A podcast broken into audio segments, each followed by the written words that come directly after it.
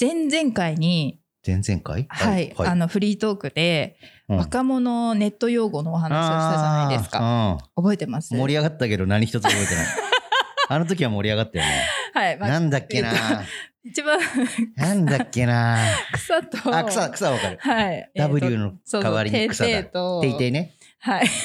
とうとうってやつだ。そうそうじゃないけど。ていてい。あと、助かるの3つをお話ししたと思うんですけど、えっと、実はもう一個、あの、入手してきました。今回。はいはいはい。でも、これはちょっとわかるかなとは思うんですけど、うんえっと、キチャ。キチャ？はい。キチャ？いや、わからない。わかるかもまあ、でこの単語だけ言われるとわかんないですよね。使い方は？えっと、そうですね。例えば、まあ、私が最近ハマってその YouTube の、えっとうん動画配信。うん。で、えっと、配信される時に、えっと、事前にあの、待ち画面みたいな状態から切り替わって本放送みたいななるんですよ。うんうん。で、その待ち画面ってその配信者によっていろいろ工夫が違うんですけど、はいはいはい。音楽を流してたり、はいはいはい。ちょっと待ってねみたいなはいはいはい。画像から切り替わって本放送になるっていう感じなんですけど、そのチャット欄は基本的に動画の配信が待ち画面の状態からオープンうんなんですねで、えっ、とその 待ち画面から本放送に切り替わるタイミングとかに「あ来ちゃー!」っていう来た来たってこと？そうそうそうあそういうことですあ。織田裕二だ。来たみたいな。そういう感じだそう。そうそうそうそう織田裕二あれ変わんのね、あれね。世界陸上ね。あそうね、そうだよね。ね、変わるんだよ。その話はちょっと知りませんでしたけど。クルーで、クルー。あ変わるんだ。えー、変わるんだって。そうなんだ。え、そこに繋げたかったんじゃないのあそういうわけじゃ世界陸上っつったら織田裕二でしょ？そういうわけじゃなかったんですけど。なんだっけ、キチャーだっけ？キチャー。って言うんだ。みみんなキチャキチャキチャキチャになるんです本当に？本当に。カタカナ、ひらがな。ひらがなでキチャキチャあキチャキチャキチャキチャキチャキチャバーッキチャキチえャ、普段の会話でもキチャーって言う？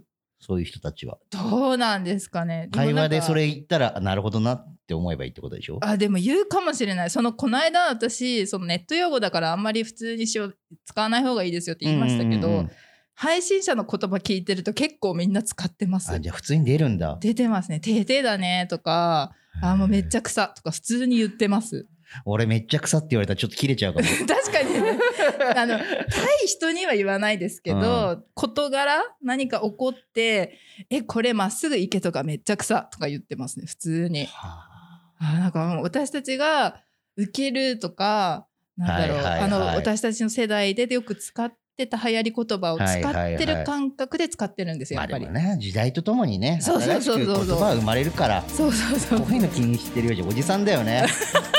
ダメだ。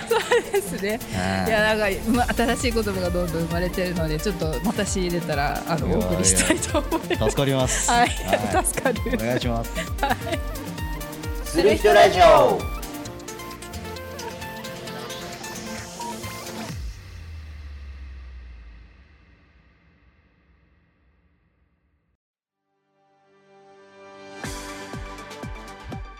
皆さんこんにちは、ケータキャンドルです。皆さんこんにちは。アニメーカーアーティストのゆいです。この番組は我らが住まい仙台でよく言われる何もない街のイメージを払拭すべく本当はこんなに面白いぜ仙台とみんなに言ってもらうためパーソナリティととともに面白おかしくさまざまな価値観から仙台を紹介していくそんな番組でございます、い、やーもう気がつけばはい、夏が終わりです終わりましたね。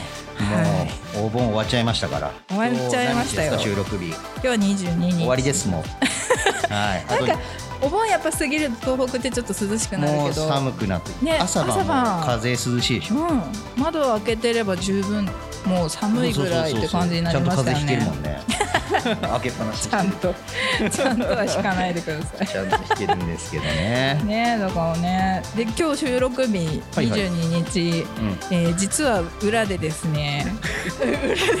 別にこの放送になってる時は流れてないから ちょうど今収録日収録時間22時の2裏でも時からねはい。収録してるんですけそうれどもなんです。ちということはということはなんですよ。ともみタイプの大好きなはい甲甲子園決勝。はいなん。育英が、ね我ら東北宮城だと仙台育英が残りましてうん。決勝戦を、うん。まあ白鳥理由で言うと裏でやっている 裏育英をやっているという。ちょっとなんかこの聞こえは良くないですけどそうねですね、はい。そうですね。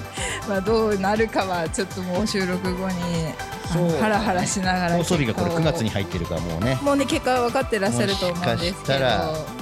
結果は出て、うん。パレードを街中でやってるかもしれないですし、どうなって確かに確かに。でも女子の決勝まで行くだけすごいよいねや本当に。いや頑張ってるなと思って今年は、ね。はい。素晴らしい。うん、もうね夏最後ちょっともうちょっとね放送はもう完全に終わってる日時ですけども我々はちょっともうちょっとだけ夏を楽しみたいと思います。ね、我々ははい。支援休止を応援してます。と いうことで、はい、はい、今回もゲストさんがお越しいただいております。ありがとうございます。ありがとうございます。はい、エピソード67でご登場いただきました行政書士の鈴木大輔さん、はいにご紹介いただきました合同会社安西代表取締役ミスタージョリーオーナーの、はい、安西泉さんがご登場でございます。ありがたい。はい、ありがたいとしかもう言わない。はい、ということで早速始めていきましょう。する人ラジオは人人クルーゼミの提供でお送りいたします。する人ラディオ。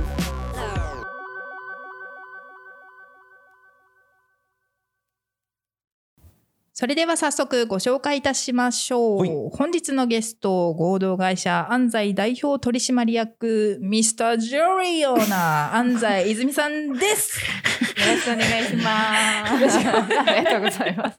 俺はなんか K1 かなんかのリングのこう呼び込みの人みたいに聞こえちゃってるからちょっと笑っちゃいそうだけど。でもこういうふうにちょっとネイティブ発音であっていうご要望がございました。そっかそっか。安西さんの方から、はい、いただきました。そのように言うようにはい、ちょっとちゃんと、言われたもんだからはい、なるほどね R 発音でっていうことで、日本人はね、L と R の発音が悪いっていうそう、難しいということでね。ね確かにね。わかります ?L と R の違い。昔 LR っていうね、バンドがいたっていうのはね懐、かしい。そういうとこから来たんですかね？違います。あ本当ですか？これはね、中高生しか聞いてないラジオだからみんなきょとんとしてることで誰？みたいな。全然わかんない。LR 知らないよね。いや、知らないと思いますよ。まあ、そんなことはいいんですよ。あ、いいんですね。はい、ようこそいらっしゃいました。すいませんありがとうございます。ありがとうございまた素敵な女性がね、来ていただいて、びっくりしました今日本当に1分前にね、ギリギリ僕、いつもの収録の場所と違くてですね、焦ってきたら、もうちゃんといらして、打ち合わせも終わってるし、僕がね、いまいちどうやってトークしていいかわからない。ちょっとドキドキ。そういつも大体ゲストさんのね、前にはちゃんと来うんて、まあ、軽くお話しさせていただいてから本番臨むんですけど、そうですね。何にも話さぬまま、ね俺の言い訳ね、駐車場が混んでたら、どうのこうのっていうのね、人のせいにしてから本番始まってしまったもんで、今日のゲストさんの情報全く知れないまま、綺麗な女性がいるなとしかうんわからないまま本番に飲んじゃってるんで、ちょっと白鳥さんに任せます。はい。安西さんはね、あの前回の鈴木さんのご紹介でもあったように、あそうだそうだ。はい、まあ上杉でお店をやられているということで、今日はまあ近いけど車でいらしたそうです。でもララジオ聞いてる人、ここどこか分かってない。髪の毛確かに。そこの収録場所どこなのよって話だよ。なんかせめて例えてほしかった。なんかタクシー乗ったらワンメートルの距離とか、そういうのがあればいいけど、みんなほぼわからないから。ごめんなさい。もうダメだ。時間軸が自分の中だけで完結してます。時間軸時間軸ではないから、ね。ません。ちょっと、とんちんかんすぎるわ。でもね、上杉、ここも街はい中でね、今収録してますけ広瀬通ど。りですね。そうだね。はいまあ、場所的には多分上杉って行くと、そんなには遠く遠くなないいよね。かな。そう、だから、うんままあ、近い方ですよねってこと、今日歩いてきたんですか、うんいや、車で来ちゃいましたってことで、もうね歩きたくないお年頃だということ暑いですもんね。そうわかりますわかります。はいそのために車持ってるんですから。そうそうねそうね本当そうですよね安西さんもラジオとかって出たことありますか？ないです。初めてですね。ありがとうございます。緊張されてます？そんなそんなでもないかそこまでですね。緊張せい。いやなんかちょっとだけあの始まる前にお話ししてた時に、この番組に出るきっかけのお話を お伺いしたんですけどうん。結構急な振りだったということで。なんかね、鈴木さんと、あれ、め直接会ったことはあるんですか？ないんでですすよね。よね。なんか、この間聞いたら、はいなんか会話の中で、あれ、いいんじゃないってなって、だからら実際には会ってないんですよ。そうなんですよね。LINE でのやりとりのみ。それで決まるっていう。バーチャルはいバーチャルねえバーチャルすごいよね今時時代ですよね。時代ですよねはいバーチャルただ、すごい明るい人っていうことは聞いてたんだよね、あ僕らね。そうそうそうそう。すごくパワフルな方でしたっていうそうそうそう。あ電話ではちょっとお話はさせていただいたんでそれですごくなんかこう元気のある感じでパワーを電話口に感じましたみたいな だからこうゲストとしてね、紹介したいんですって言われたら、あそうぜひともお願いいたします。つっねおっしゃっててま。した。はい、鈴木さん聞いてるかな？聞いてるよ。聞いてるよ。すごく裏の野球見てるかもしれないけど。裏の野球。あ、てえてえな。はい、わかんないよ。はい。まあ、そんな 私のどうでもいい話はよくてですね。まあ、早速なんでね、ちょっと安西さんのプロフィールから、はいで。、ご紹介させていただきたいなと思います。はい。はい。安西泉さん、うん1990年の茨城県うん。生まれで、うん。岩手県育ちなんですね。で高校卒業後に接客業の職に就きそこからなんとグラビアアイドルへあ違う違う違う違うグラビアモデルへ アイドルしちゃった勝手に あグラビアモデルへ転身されます。はいはいはい。はいでグラビアモデルを卒業し大手メーカーハウスメーカーに勤め退職後は不動産に転職されまして2020年の12月に合同会社の安西設立をし現在の脱毛サロンオーナーとなり幅広い年代の方へ施術をこなしてらっしゃいますということであなるほど。施術の背は背中の背っていう大根で。これはね、俺業、業、業界用語かなと思ったら、これ違うでしょ。あれ？おかしいの本当ですか？本当ねですそうねそうそうねおかしいのちゃんと変換したつもりだったのもうめちゃくちゃ頭がそっち行っちゃったよ。もうめちゃくちゃですね。もう次から英語にしようかな、全部。でダも、メだ、こりゃ。職歴がすごいですね。なんかねいね。ろんなことをされ統てる。一されてないですよね。これってはい、えーっと、岩手育ちで、高校も岩手。そうです。で、そこから就職先もずっと東東京じゃない、岩手で、こういう接客業とか、グラビアであったりとかってやられてたんですか？高校卒業してから東京の方に。東京に行ってか。はいなるほど、なるほど。うんうん東京か。えー、そのグラビアモデルになったきっかけって。きっかけは、なろうと思ってもなれないですもんね。ね。そうですよね。えだって俺やりますってもグラビアにはなれないですし、ちなみにグラビアアイドルとさっき間違ってたから、はい。アイドルとモデルってな何が違うのかなってちょっと思うんですけど。思わない目ですごい歌えられました。よ。別に変わんないけどってええって私もグラビアグラビア。グラビアグラ何ビア。なんですかね。タレントとして活動するかどうかの違いじゃないですかね、うんもしかし。そってかそっか、うん確かに。全然詳しくわかんないんですけど。やっておき確なが。からに。やきながら。グラビアモデルになりたくて転職されたんですか？全然そんなこともなくって。綺麗綺麗だから？いやですね。いやいやまた謙遜されてもそれは綺麗なもんは綺麗だもんえ接客業うんをやってる時に、たまたまあのグラビアモデルをやる時のうんうんあの所属の事務所さんの社長さんがいらっしゃってそこでお声をかけていただいてそこからのスタートになりますへね。ーすごいうんさすがやっぱりわ東京ならでは。若い勢いでじゃあやってみようで何歳ぐらいの時に？ました19わああ、若い。そうか、そうですよね。へえー、え、もうその時はじゃあ接客業はやめて、その仕事一本？同時進行でやってましうんた。うんうんうんうんえー、じゃあ結構大変でしたね。うんなんかもう、なんなんていうんですか、交互に。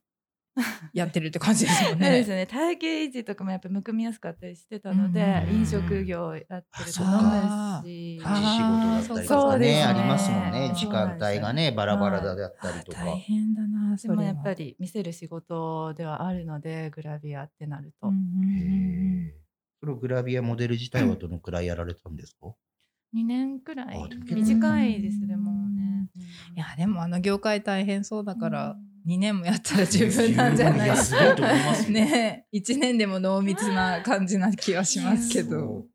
へえ。でそこからハウスメーカーに勤められてっていう。うん。そうですね。すごいねこれはなんでハウスメーカーだった？の たまたまですかこれ。いやなんでですかね。こう自分のギャップを自分で求めたくて、ああ。でうん。こう就職したいなと思って求人を見てて、うんうんうん。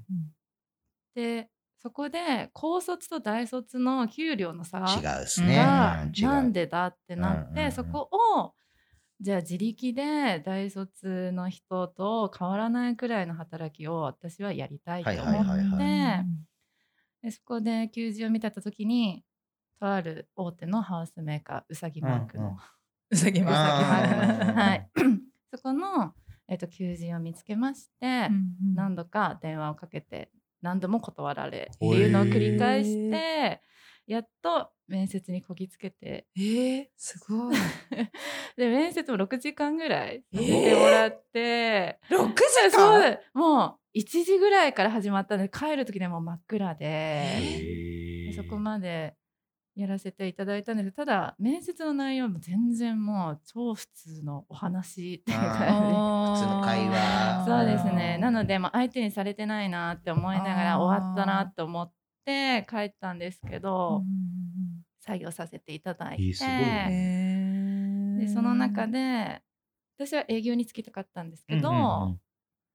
営業にはつけてもらえずやっぱり大卒でしかダメだってなって、うんだけどここの会社に勤めて勤められるなら、うん。じゃあ何でもやりますってことで、うん受付と秘書みたいなうんのをやらせていただいててでもやっぱり見ていくうちに私もこう売りたいなっていううん大きはい数字をさばいていきたいなって思うようになってうん何度かはあの私も営業にさせてくださいってうんお願いもしたりとかしてたんですけどただやっぱりハウスメーカーお家を売るってうん。やっぱり奥様が財布を握ってて。うん。結果そこっすもんねうん。大体ね。そうですね。うん。でなので奥さんの心をつかまないとうん。売れない職業だなと思ったうんうん私まだ若かったですし、そうなった時に20代前半奥さんくらいの年代の方だったり、うん。旦那さんがいての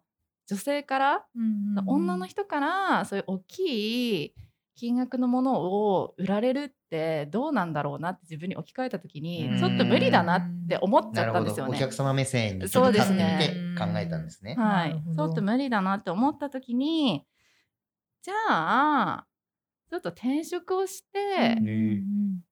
あの小さい不動産屋さんに行って、はいはいはいはい。そこからじゃあ始めてみようで、うんうんうんそこを辞めてあ不動産不動産屋さんにはいあ、そういう来ましたね流れだったんですね。。はいなるほど。結構あれですね実力主義の世界っていうかそういうところに行きたいんですね。そうなんですよね。多うん分大卒高卒によって給料なんで違うのかなっていうところから結局ね会社に入って歩合じゃないけど結果残してって実力示すみたいな、そういうところに行きたかったね。そうなんですよはいうんうんうんなるほどな。に自分の実力で なんかこういやね。不動産も大変ですよね。うんねでも楽しいですよね。あーでもそれ言える人は合って。絶対そう。そうそうそうそうそう。強いな。強いと思う。えー、そして2020年に自身の、まあ、会社になるんですかねはい、そうですね。設立されて 今は脱毛サロンをはい経営されてると。はい、また違いますよね。脱毛サロンってなってくるとうんそうね。なんです確かに。家を売るとか、そういうのがメインでね、多分長らくやってこられてたの思うのにうんうんうんうん不思議。ね多分ね、そうあんまりねここ深掘りすると多分3つのワードに関わってきそうな気がしてきたので、じゃあもう早速いっちゃいますかね。はい、はい、ではいつものタイトルケッタさんよろしくお願いします。はい。You は何をする人ぞ。はい。なんでなんでヘラヘラしてるの？はい。どうしたの？なんか何？おかしくなっちゃって。はい。このコーナーは、事前にゲストさんから挙げていただいた自分といえばの3つのテーマに沿ってゲストさんのことを紐解いていきましょうというコーナーでございます。はい。安西さんの自分といえばの3つのワードは1下克上2不妊治療からの二人三脚。3女性経営者の理想と現実、うん、はい。なんか一番はあれですよね。多分今のプロフィールの中にもちょっとこうわからないよ。匂いが匂いがなんかプンプンしてきた感じだったけど。いやいや違う？戦国時代の話か 実は歴史オタクだってああ意外。はい、はい、意外な下克上から聞かせてください。何のふりだよ。はいじゃあお願いします。はい。えっと、下克上はですね私の好きな言葉の一つではあるんですけれども、えー、幼い頃からずっとあの後ろ指を刺されるような生活をしてきて今でも、うん、あのどうせ無理でしょうとか、うん、こうでしょうとか、結構マイナスなことを言われて、あの生きてきたんですけれどもその中でやっぱり何クソ精神じゃないですけど、はいはい。まあ、そこをどうにかこう挽回していこうっていうかそうじゃないよっていうのを悔しいながらもそういう力に力に変えてやっていきたいなっていうのでずっとそれを掲げて人生をね歩んできてはいるんですけどそうですね。中学校ぐらいからも下克上を掲げて、ですね。これってささっきマイナスを言われることが多かったからっていうとこから来てるじゃないですか、はい、これって自分が結構無理なことを言ってるのかそれとも結構マイナスを言う人が周りに多かったかによって結構違うと思うんですけど環境的にはどうだったそうなんですかね。俺は私はもう社長に絶対なるみたいなの、あ全然そんなことはなくて。そんなことなくって。田舎育ちで、うんうんうん、で田舎だとやっぱり家族でこう暮らすっていうのは当たり前なんですけど、私家庭環境結構複雑で、私もシングルマザーなんですけど、うん、私自身もシングルマザーの母親に育てられているんですよね。でそういうのでもこう後ろ指を刺されながら言われてきてとか。やっぱそういう中でやっぱちょっとお友達よりもちょっと目立った行動しちゃうとか やんちゃだったりとかっていうのであったんですよね。っていうのはあったので、まあ、型にはまる生活いい意味でも悪い意味でもしたくないなっていうので。下克上してやるぞ見てろよみたいな感じで。すごい、はい、なんかこれはでも確かにテーマというかモットーみたいな感じなんですね、自分の中での。芯になる部分ですよねなんかね、多分そういう自分の環境であったりとか考え方を鼻からこう言われるのは何も知らないくせにっていう、ね、特に若い時なんかそうだし何クソっていう精神は絶対なりますよね。なるほどなこれがもう中学校ぐらいから下克上っていうワードがもう出てたもう出てましたね。すごいすごいです多分授業で、うん下克上っていう言葉を覚えたんですよね。なるほどね。そこで多分使いたくて。歴それこそ歴史の勉強とかしてるときに、はい、なんとかかんとかそうだそうだそうだ。はいはい 素直だな。ある意味素直なのよ、ね、絶対に。あいいなと思ったんでしょうね。意味合いとか考えた場合に、私の人生そのものだと思って、それがずっと。牧場だすごいですね。初めて出会った下克上っていうなんか自分の指針にしてる人はなかなかね。いないですよねなかなかね。よく言われますね。もっとちょっと違った言い方すると思うんですけど、はい、これを下克上って言ってるあたりがね。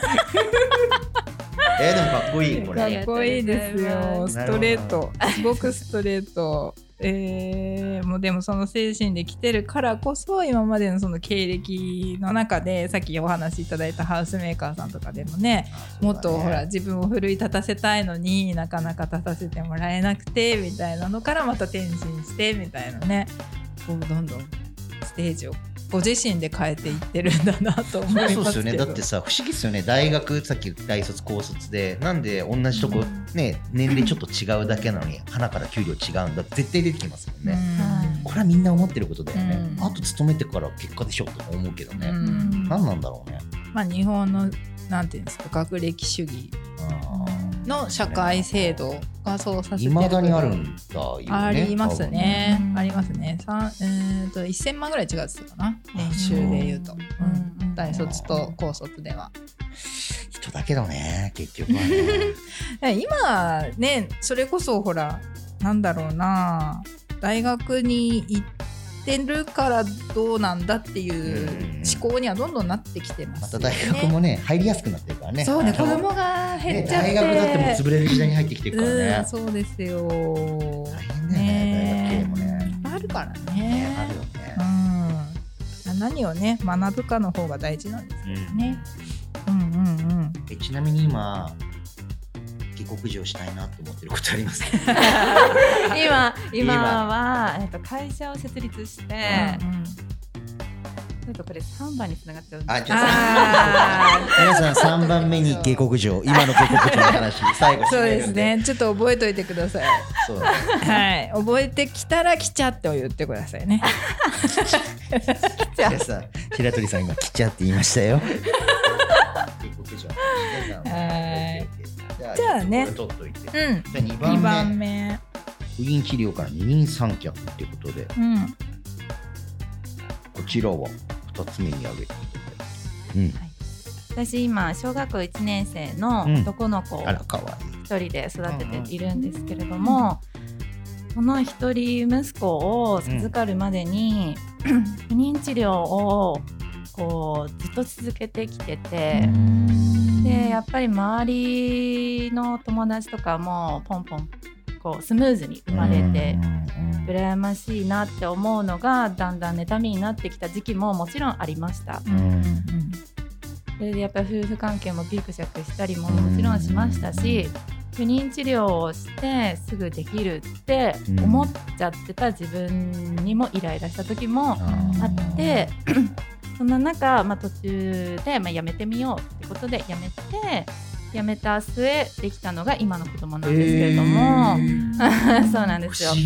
不思議ですよね。そうんなんですね 結構聞きますよよね。ね。そのストちなスで何年ぐらいその不妊治療不妊治療2年ぐらいはしたんじゃないですかねもしかして。長いですね。2年。それ結構それに頭持ってかれちゃうじゃないですか。そうなんですよね。1か月ごとのサイクルでねうん。タイミングそうなんがどうとですよかありますね。もんねはい。また生理来ちゃったとか。ねそれでがっかりしてそうですどんどんね。で営みももう義務的にはなってきちゃうのでうん。それもまあよくはなかったので確かにね。そうですね。そうか。でもよかったですね。ありがとうございます。めちゃくちゃ可愛いじゃないですか。そうですね。あそうですね。小一の男なんか可愛くしかないでしょ 小一の男。小一男可愛いよ。小一は可愛いよ。ランドセルが大きくてさ。そうだね。まだちっちゃいからね子供。可愛いうな、ん。なんかねまだこう男の子なんだけど、ちょっとまだなんていうのかなその異性として見るには早いしうんまだ成長しきれてないからあどけなさもあってうんみたいな一番可愛い時期ではありますようんね。そうですね。うんやっと授かった息子なんですけれども生まれてすぐに先天性の病気が分かりました。うんで生後1年くらいであの手術をしてでそこからどんどんいろんな病気が見つかってきて、え今いろんな病と戦ってくれながら生きてくれてるんですけれども、全然見た目は普通の子供と同じようになんですけれども、まあ、本人の中ではやっぱりいろんなハンデがあるので、うん。みんなと同じようにはもちろんできない時もありますし、うん。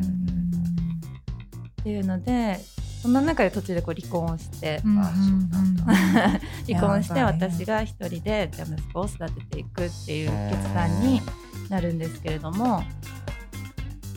先ほどの下克上の時にお話しさせていただいたんですけれども、あの家庭環境が私は複雑だったので、あの本当の家族の幸せは何なのかとかっていうのが自分の中ではちゃんと感じたことがないのでどう伝えたらこの子には幸せになるのかなとか考えたりとかして子供を産んでから本当にいろんなことを考えさせられるようになってましてその健康な子供が生まれてくると思って出産したらそうではなかったってなった時に当たり前の意味をすごい考えさせられるようになって。そしたらもうこの子の人生をスタートさせたのは私なのでこの子の人生のサポートをしっかり母親として私が導きたいなと思って、今一緒にこう生活をしてるんですけど、何何かあっても2人で力を合わせて、どんなマイナスなことがあっても2人で乗り越えていこうということで。二人三脚で頑張っていこうねってことで二人三脚っていう言葉を、はい、使わせていてそうですそうです。また男の子っていうのがねいいですよね多分なおさらねお母さんと2人だから多分ね、その働いてる姿とか家帰って姿とか絶対にちっちゃくても分かってると思うんですよ。これから大きくなって絶対助けてくれると思いますよ。絶対そう思う。男の子にまあやっぱりお母さんに対してはちょっと特別ななんか価値観を持ってるような気がする。か自分は、まあ、女性で母親に対しても同性の目線ですけど知り合いの息子さんとか見てるとあんな風に私は母親にはできないなみたいな態度をまあその冷たいみたいな年頃の冷たさはあっても何て言うんですかね。絶対的にそのうん大事に思ってる価値観みたいなのは女の人より大きい気がしますね、男の子の方が。みんなと同じようにこうお父さんもいない生活だしやっぱお父さん欲しいなって思う時ももちろんあると思うんですよ。うんうん、だけど今その息子に対して何も自慢お友達にね子供がうちの息子がお友達に自慢できることって何一つないなって思った時にじゃあ何かこの子に残せてあげれること何か自慢できるもの何かやりたいなって思って、まあ、会社を設立して背中を見せていきたいなって思ったのがきっかけだったりもするんですけれども。結構やっぱり息子さんが生まれてからの転機ですよね。そうですね。へえすごいね。すごいね。すごい。僕の友達も今仲いい友達東京にいて、うん、その子もあの離婚しちゃって小さい時にお母さんとずっと結構まあやんちゃなタイプの友達だったんですけどでもやっぱりいつか親にこうなんだろうお金持ちじゃないけどいろいろお金工面してもらったし学校にまで行かせてもらって結構の飲むため。にてて普段やんちゃなんで実際に会うと結構やっぱりね年齢的には10代20代ぐらいだとね生意気なこと言うじゃないですか。でも裏ではそれを必ず言ってて。なんかかっこいいなって当時思ってて多分そうなりますよ、まあ、やんちゃになるか分かんないですけど どうなるか分かんないですけどどういう返し方お金なのかどうなのか分からないですけど絶対に親の背中見てくれてると思うからその姿勢と多分下克上ってワードを引き継いでねえどんなにお母さん下克上下克上お母さんが下克上って言ってるのでみたいな。ね、夏休みの自由研究下克上について調べてみました。かわいい。小学生までは可愛いけどね。中学生になると可愛くない、ちょっと本気になってくる長蘭でさみたいなさ ちょっと怖い。長蘭で下克上って書いてあるやつでさそっち？そっち行っちゃうのでもどうなってもねある程度大人になったら落ち着くしうん。そうね。いや楽しみですねこれからね、はい。本当だもちろん病気のことはあるけどね、うんすぐすぐどうなることではないし、はい。二三曲でそこも付き合っていきつつね、うん。そうですね。うんうんうんうん。ね。まあ女性はまたねやっぱり子供ができるといろいろ変わるからねいろんな意味でね。そうだよね、うん強いよね女の人の方が。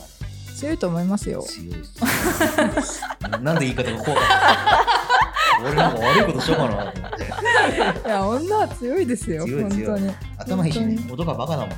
そうですね。すいません。はい。じゃあ。あそうだ。さあ一にもつながってくるという、ね。女性経営者理想と現実。うん。ね。はいここに下克上が 最後にパンとはまるってはい。いうラストピースがはまるわけですから、ちょっとプレッシャーです。ねお願い。します。えこれ私個人の話なんですけれども、えっと今の会社はそれこそさっきお話しさせていただいたように子供が先天性の病気があって子供病院に通ってはいるんですけど、いる。うん。それこそあの入退院を繰り返してていろんな病気のお母さんと話した時に私ならなんかいろいろできるんじゃないのかなと思った時に、障害者施設の設立をしたいなっていう夢が出てそれをするためにはやっぱり会社の信用とか、まあ、そういうのが必要だよなと思った時にじゃあ利益を出すために今何が来るかなって調べたらメンズの脱毛屋さんだったんですよ。へー。でそれで始めましょうってなったんですけどもよく聞く融資を借りて、うんじゃあ始めますっていうので、じゃあ私もじゃあ金融高校政策金融高校行こうってなったんですけどちょっとここで自分のデメリット他人から見えるデメリットをここで改善してから行こうと思って私はその時何も武器がなかったんですよね。先ほどの職歴でも美容に関わることまず何一つしてきてないっうんていうのとまず実績がないっていうのと、あとは本当に何もしてこなかったので信用がまずない、うん。お金がたくさんあるかって言ったらそういうわけでもなくて、うん。ましてやシングルマザー、うん。そしたらもうどうしようってなった時にたまたまあのちょっとお偉いさんを紹介していただいて、であの面談があるんですよね、高校で。うん。でそこに一緒に同席してもらえることになったんですね。で事前にその方にも事業計画とか見てもらった上で何回か修正をしていただきじゃあこれならいけるよし行くぞって言ったんですけれども、まさかのそこであの資料何一つ見てもらえないっていう、え事態が発生しまして。えなぜ？私的にはまずそうなんですよ。えー。あの行ったらまず資料を見てもらえるっていう当たり前な考えがあったんですよね。はいまずその資料を見てその後にその減額なるのかそれともゼロなのかうんうんとか、まあ、そういう判断になるんだろうなっていう期待があった、まあ、そこがまあ理想っていうかそういう部分であって行ったんですけど、じゃあよろしくお願いしますってパンって出したら「え何やりたいの?」って言われて「脱毛サロンやりたいです」って言ったら、ちょうどコロナの時期だったんですよね。あーそうか。コロナが2020そうなんです。でうん飲食店もめちゃくちゃ潰れててうんうんうん。でエステの業界なんて今もう最悪だよって言われて、うんそんなの知ってますっていう感じで言ってたんですけどもう資料なんてもう端っこに置かれて。でシングルマザーでどうやってもし返せなくなったらどうすんの？とかすごい言われてもうその時も体売ってまででもか払いますとか言って やってたんですけど全然もう相手にしてもらえず同席してもらった方はもう「てんてんてん」丸みたいな何か言ってよって感じではあったんですけど、うん。結局それで相手にしてもらえず30分間悔しい思いをして帰るっていう。でもうそれそれで終わりにはしてくなかったので、じゃあもう有り金で最低限のところからじゃあ始めようってことで、もともとその株式会社にしたかったものをランニングコストを抑えるために合同会社にするとかそういうのでちょっとずつお金あんまりかけないようにしてだけど自分はスタートラインにまず立たなきゃいけないし進まなきゃいけない子供にもかっこいいところを見せたいっていう気持ちにかけて、もう有り金を全部やって、ややってもマイナスなところから始め始めるっていう感じで今やってはいるんですけれども実際今お客様とかにもありがたいことにあのいい方々に恵まれてやらせてはいただいてはいるんですけれどもやっぱりその中で上に上がれば上がるほど、まあ、自分の周りもそうですけど会社絡みで紹介させていただいた方々にどうせ雇われでしょうとか、まあ、パトロンがいるんでしょうとかまあ、よくある話、ね、うん。っていうのがやっぱりすごい絶対100%言われる。ただこれは絶対言われるであろうと思ってそれは覚悟の上で私も経営者になったのであ来たなっていう感じで適当にあとは話を返すって感じではやらやってはいたんですけどだんだんそれもストレスになり、うん、そうですね。いちいちね。そうなんですよね。だってほらなんせ下克上だから。そりゃそうだよ。でその中であの裏ではあの俺の店だぞっていう人も出てくるっていうのでそうですね。それをこうキャバクラとかでこう言ったりとかして自分の株を上げるそうですね。でキャバクラの女の子たちがこううちのお店に来た時に「え安西さんって雇われなんですよね」とかって言われた時に「あそうだよ」って言った時ももちろんありますし、悔しい思いを押し殺しながら言った時はもちろんありましたけど、でもここで言い返したところで分かってくれる人は分かってくれるし、相手にしないでもうここでどっかでバンってくればいいなってここでまあ下克上ですよね、なればいいなっていうので。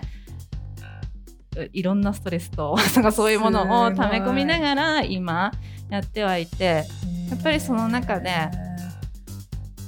シングルマザーで経営者をやってまして男性も相手にするっていう職業どうせ抜いたりしてるんでしょうとかそういうところでお金を稼いでるんでしょっていう言われる時ももちろんあるんですけれどもすごい悔しい。それでやっぱ泣くことも最初の頃はありましたね。ありましたしやっぱりもっと上に上がりたいんだったらじゃあ俺と一晩寝ろよももちろんありましたし。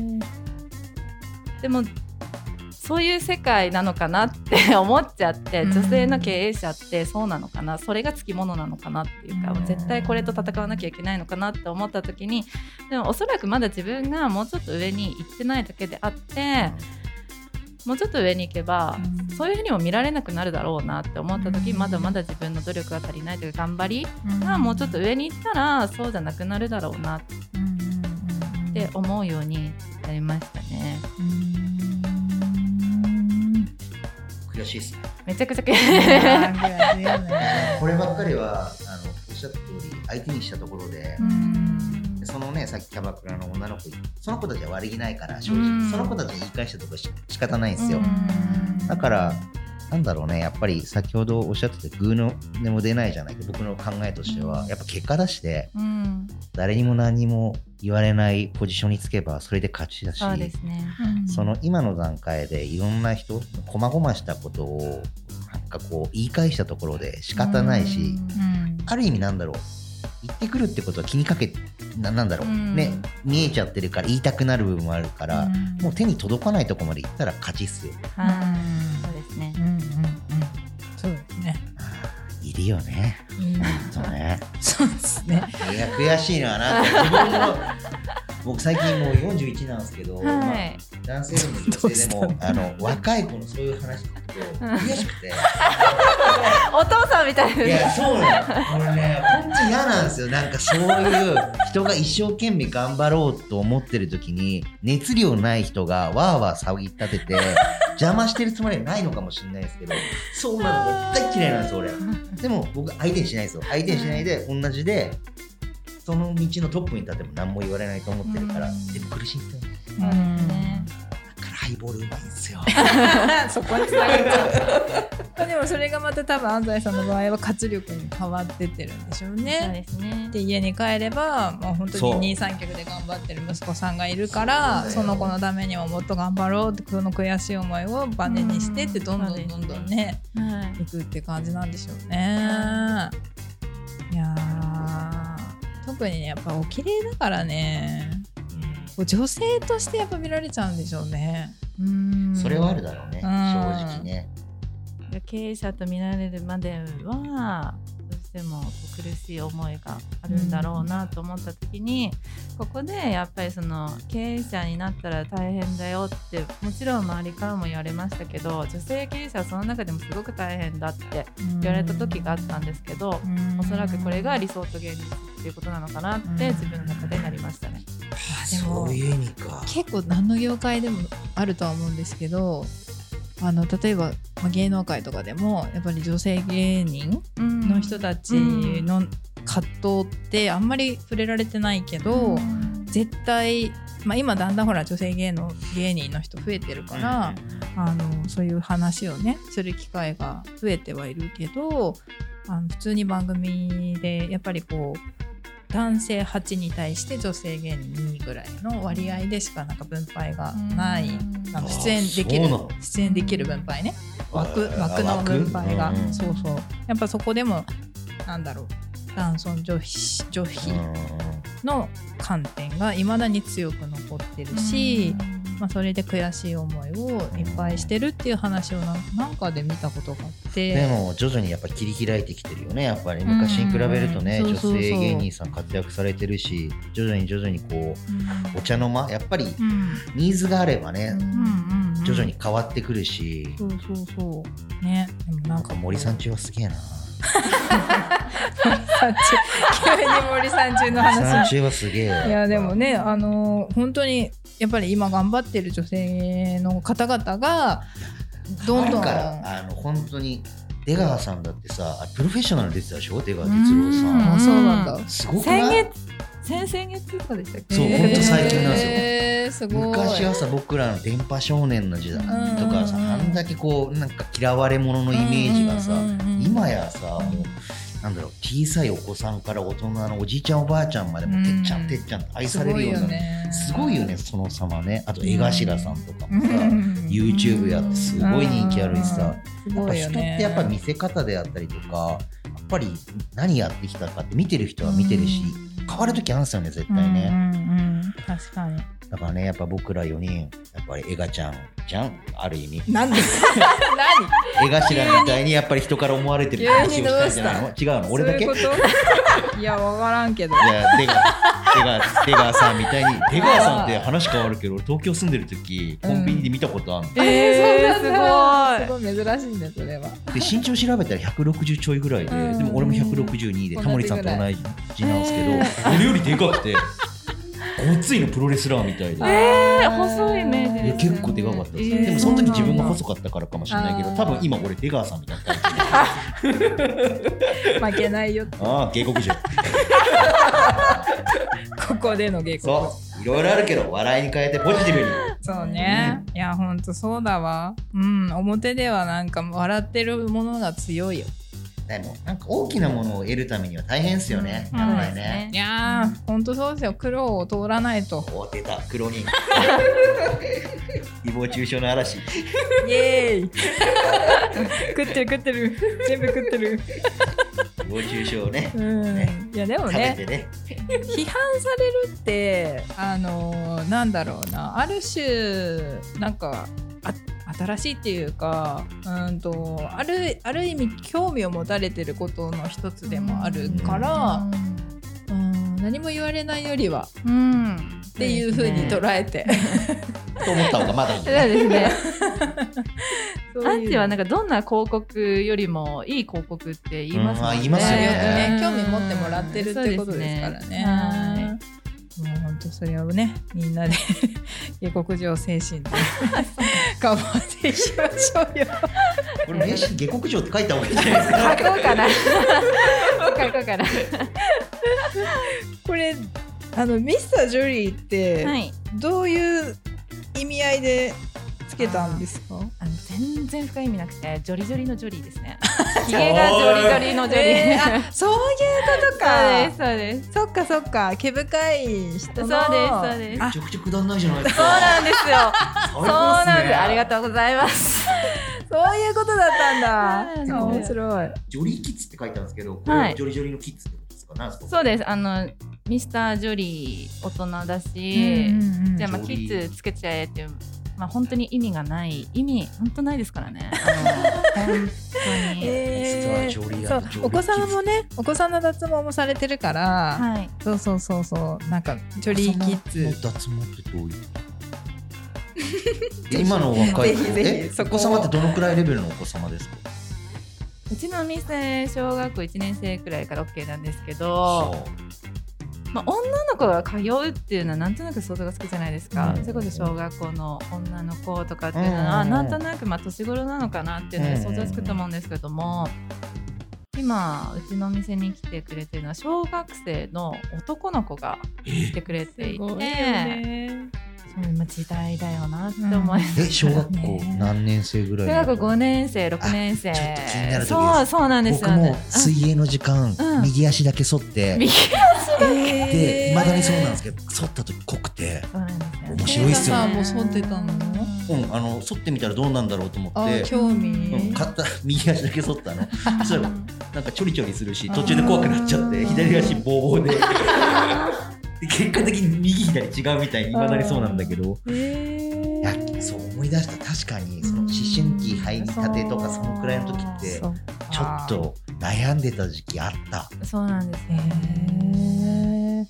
ーやっぱりね、いじめの原因にも今つながっちゃうみたいなので、それでなるの？うん。やんなくていいと思うんですけどね、私は。うん。脱毛屋さんやっておきながら、いいんじゃないと思ってでるもでも今のこれ世の中の流れでうん。そのねその子供だけではなくて親御さんも含めてうんうんそこまで悩むならやってみなさいとかってね。うんうんそうですね。あとはやってみてからだよねってことですようんねうんうんそっかそういうとこから脱毛ってきてるんだ。小さい子の。繊細ですよね。そういう意味ではね。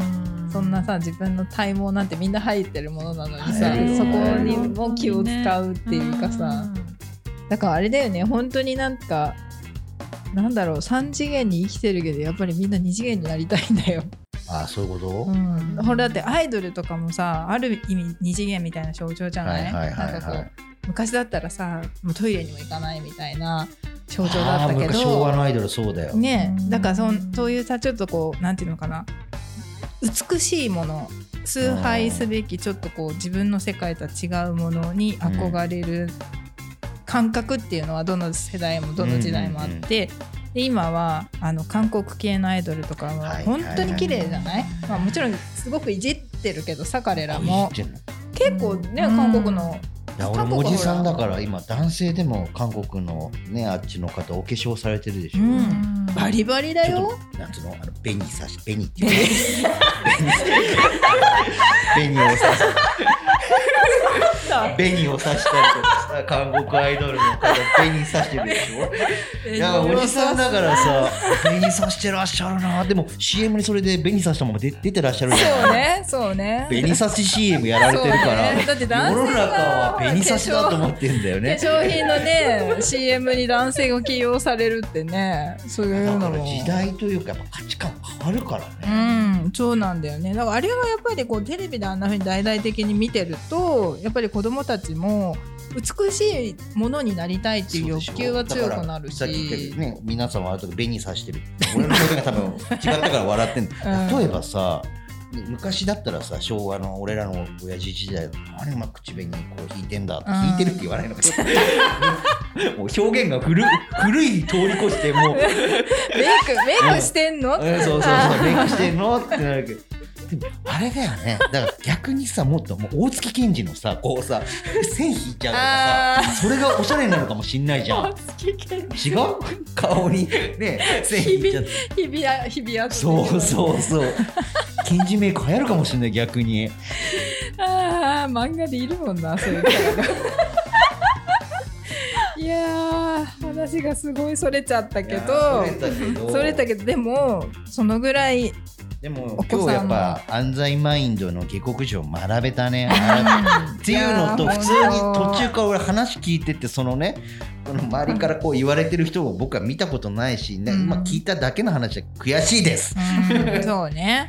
だからねね。またこう、まあ、上杉だから近いからたまにこう会った時に「あれからどうですか?」ってなった時に「今こうですよ」って話聞きたいし、うんうんやっぱりお互いにねこう,、こう自分が行きたいところに行ってね、その時多分白鳥さんも1万5千人の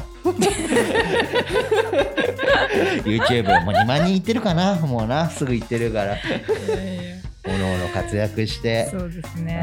楽しくお酒飲んで。そうですね。もうこういう経験をこう笑い酒のねつまみにうんできる日を目指してって感じですよね。はいなりたいよね本当だ。あってことは男性だけじゃなくて女性も？そうですね。基本的にはメンズとキッズなんですけれども、は女性もちょっと。ちょっと。脱毛のイメージって痛いイメージはないけどそんなことないですか？なんかこうパチパチみたいなそれじゃない。あーなんか医療脱毛とエステ脱毛っていうなんかくくりがあるんですよね。うん。なんかパワーの違いなんですけど、うん。で医療脱毛に比べたら全然痛くないよってことだと思うんうん。ね。ね今はね本当に大人の男性もねうん。ヒゲ脱毛結構普通になってきた。いやここ数年で本当に効くようになったよね。うん。本当効く。うん。まあ楽ですもんね。前に毎朝剃ったりとかしなくていい、うん。肌荒れとかはしなくなっちゃってますねカミソリ負けとか、うんそうです。ん。そうだよな。ひげ剃んなきゃいけない人大変だよね。そう。俺ら関係ないからさ。特にマスクの時代だからもう生えてようが。うん。そして俺誰も気にしてないからさまあそこを求めてない。そうなの誰も求められてないの。ね。うん。そうね。誰そうねじゃない。いやーなんかな私たちもなんか頑張ろうって気になったな。ったなったなった。うんすごい。下克上だね。下克上だよ。うん。本当そうだよ。ね。テーマは下克上だねそう。だ誰かを蹴落とすとかそういう意味じゃないけど、うん。自分に負けないでね、うんうん。人のこうなんだろうね言われることをいちいち気にせずに、うんうんうん自分の目標に向かっていきましょうよってことだよね、いや本当だ。いや本当これからも頑張っていただきたいです、はい。応援しております、うん。ありがとうございまはーい。ということでね3つお話いただきまして、まあ、まあまだまだねお話聞きたい部分もあるんですけれども、まあ、一旦ちょっと番組でこここらでということでね。では最後になりますけれども安西さんの方からですねぜひ次のゲストさんをご紹介いただきたいなと思いますのでよろしいでしょうか、すはい。えっと次回のゲストさんは、知らない人はいないであろう飲食店。利休さんの 亀井さんっおていう方なんですけれども、役の方え？なのかな。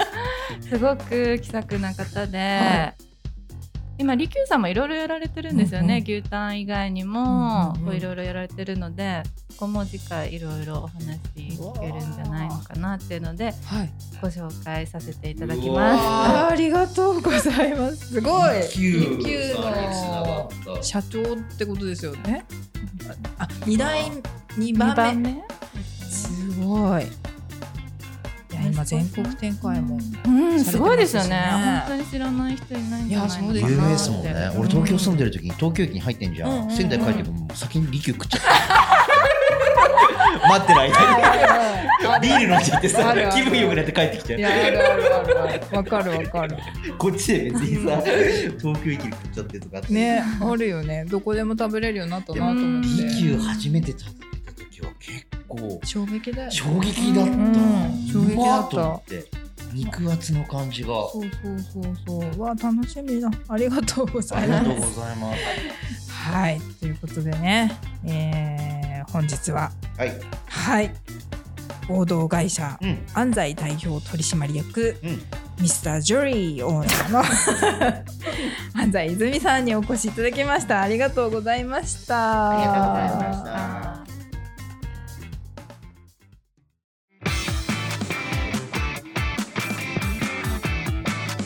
た。する人ラジオ。